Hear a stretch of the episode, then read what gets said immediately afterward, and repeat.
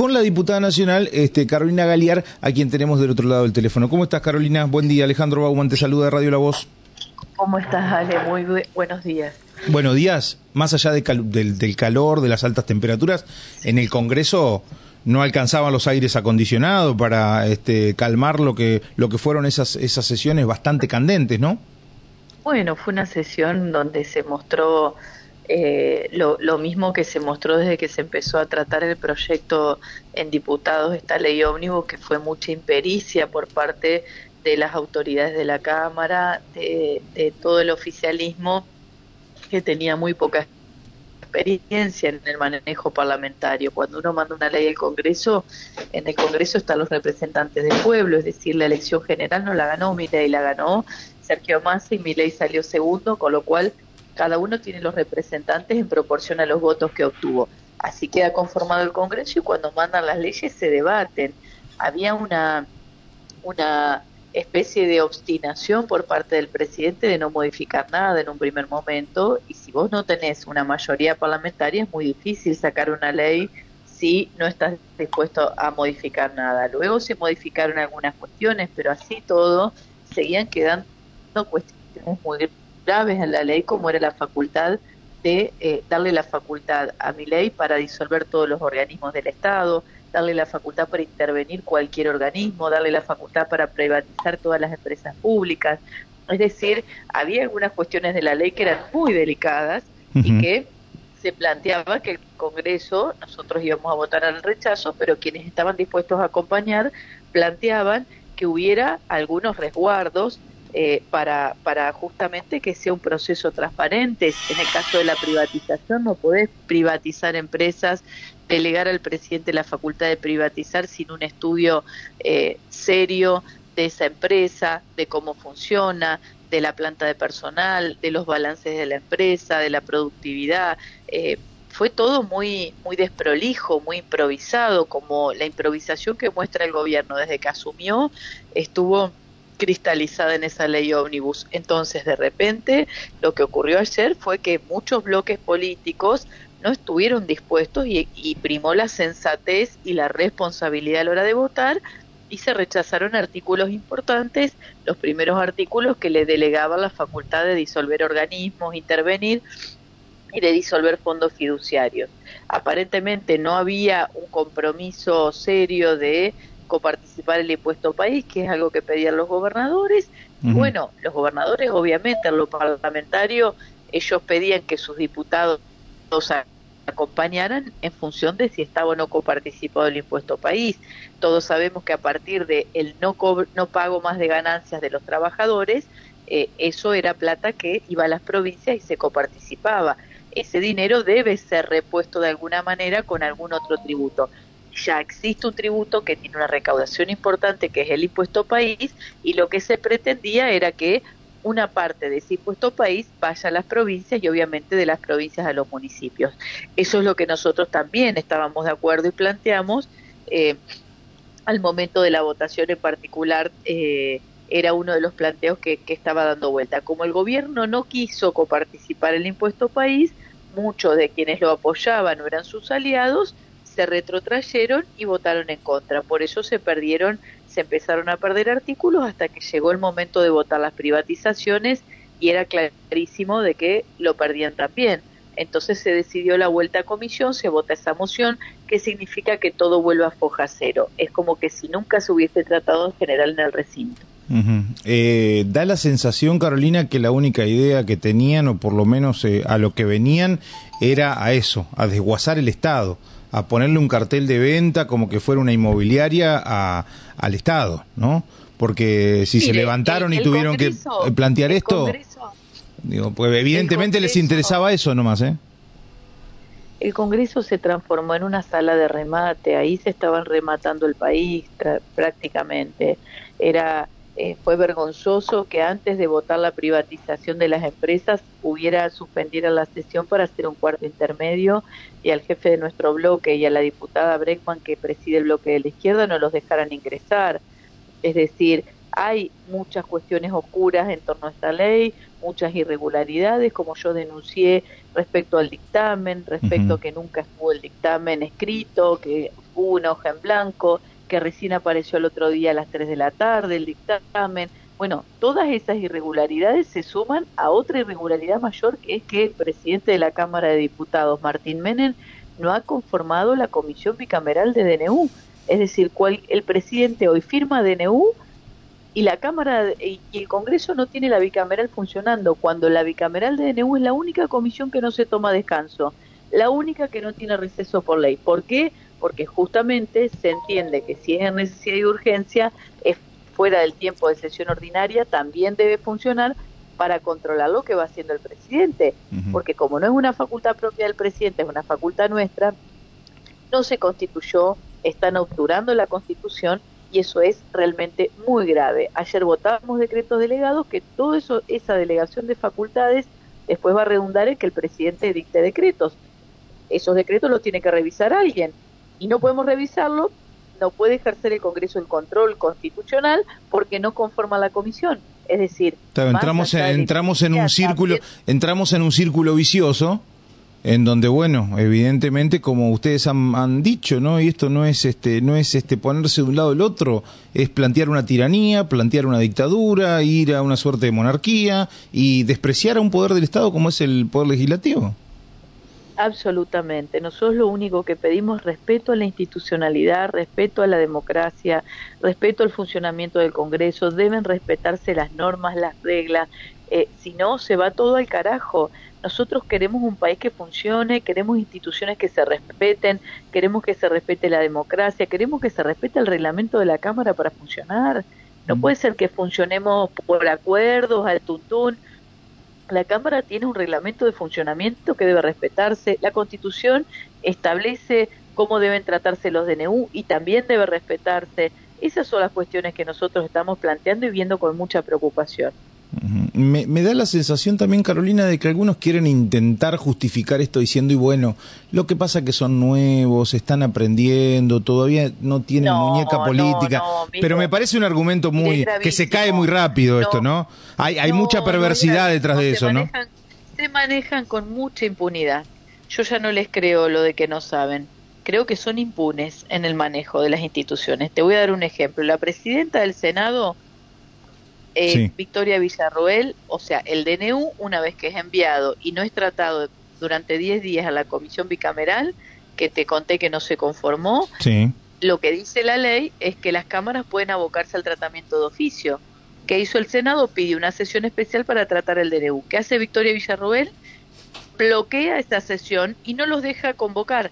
No convoca la sesión que piden los, los senadores. ¿Por qué? Porque no quiere que se rechace el DNU porque sería otro fracaso para el gobierno. Es decir, están violando la constitución y el reglamento del Senado. Porque cuando hay diputados o senadores, que es un determinado número de diputados o senadores que piden la sesión especial, es obligación de las autoridades de la Cámara otorgar esa sesión. Eso no está ocurriendo y eso es gravísimo. Sí, la verdad que sorprende. A ver, uno, ha seguido, a vos te ha tocado varias experiencias, el otro día lo decías, no solamente que, te ha tocado asesorar y trabajar este, tras bambalinas en la Cámara de Diputados, sino como tu función como legisladora. Digo, nunca antes visto esto. Y mirá que se ha criticado mucho el trabajo del Congreso, ¿eh?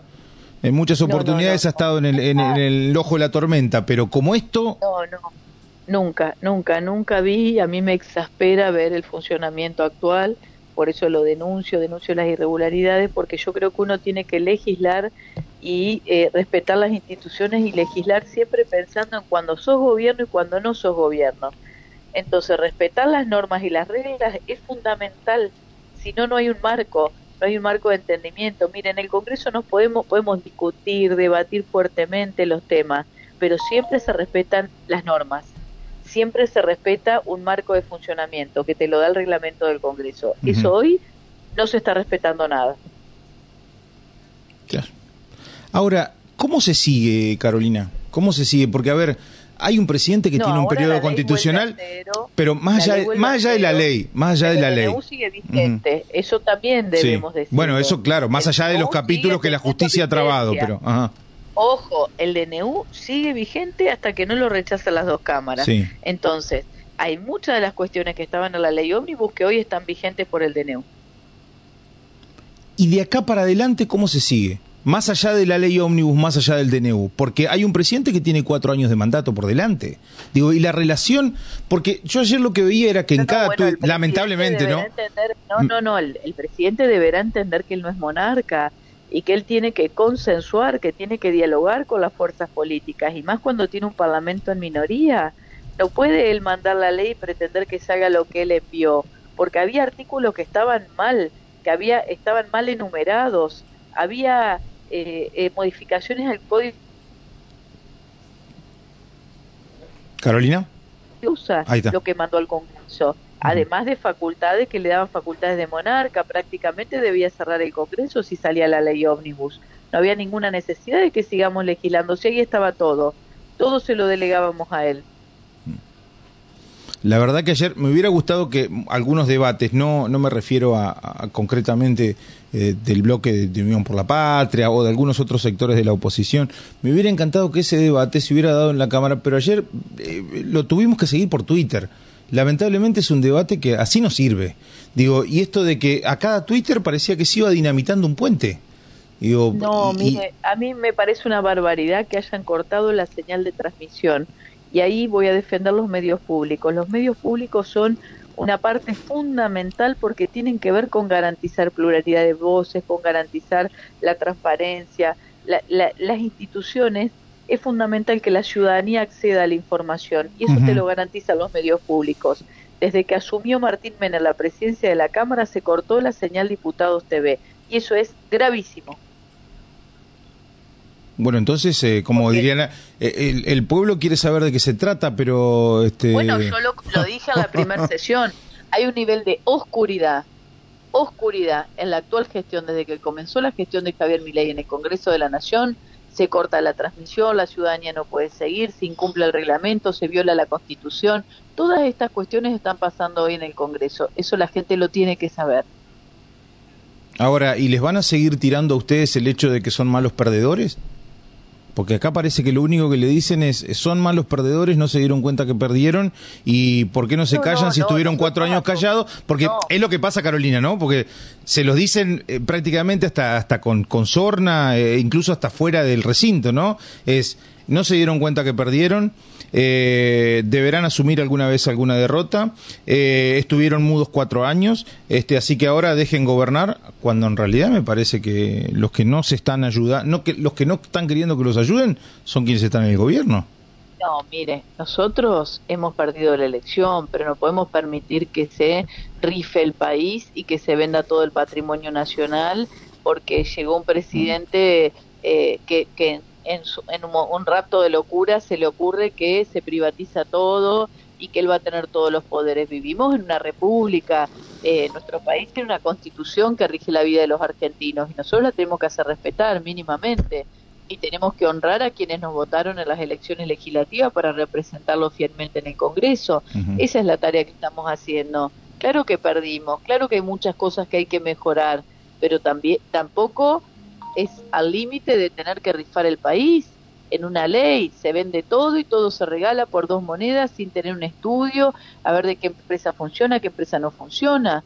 Eh, no podemos delegarle facultades a un presidente que se la pasa retuiteando eh, muchos tuits polémicos que no voy a dar detalle, pero muchos tienen que ver con cuestiones sexuales.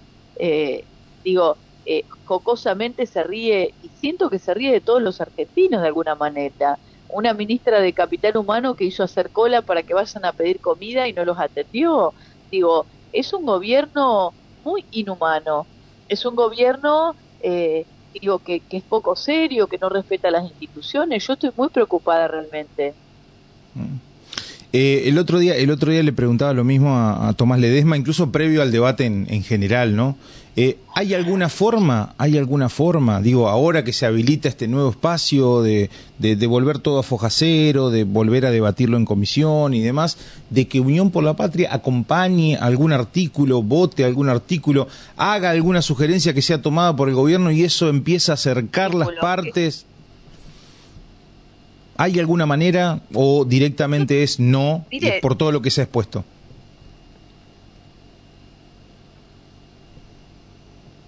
Nosotros lo íbamos a votar afirmativamente.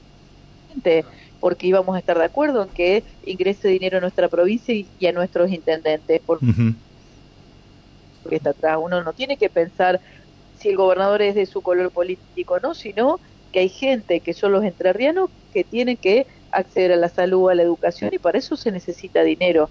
Y ese dinero tiene que ser cómo va a tener la provincia de Plata.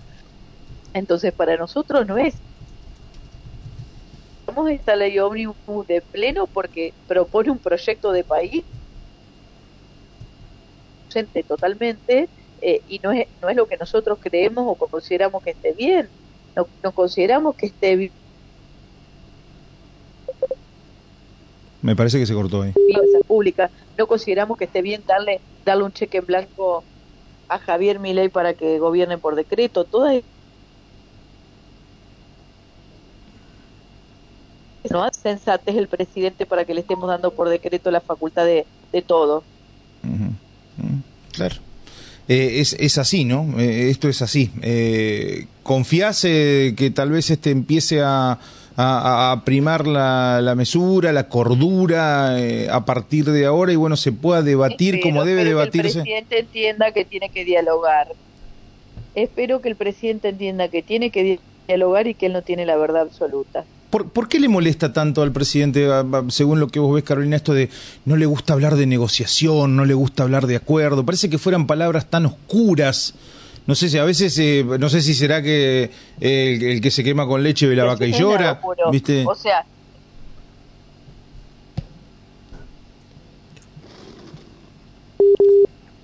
con muchas cuestiones que estaban muy mal y lo dijeron académicos del derecho, eh, vinieron todos los sectores de la sociedad civil a cuestionar esta ley que él mandó. De repente manda esta ley, todos los sectores sociales la cuestionan y él insiste en que tiene que aprobarla y evita hacerle cambios. Y al evitar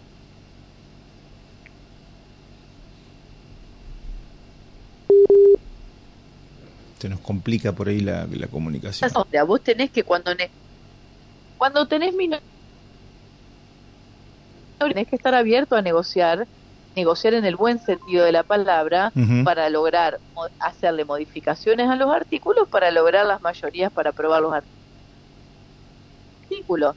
Parece que la Libertad Avanza no estaba dispuesta a negociar los artículos, a modificar cosas y bueno, por eso tuvo el rechazo que tuvo. Carolina, te agradecemos muchísimo por este contacto y te mandamos un abrazo enorme. No. Beso. Hasta luego. Carolina Galiar conversaba con nosotros entonces.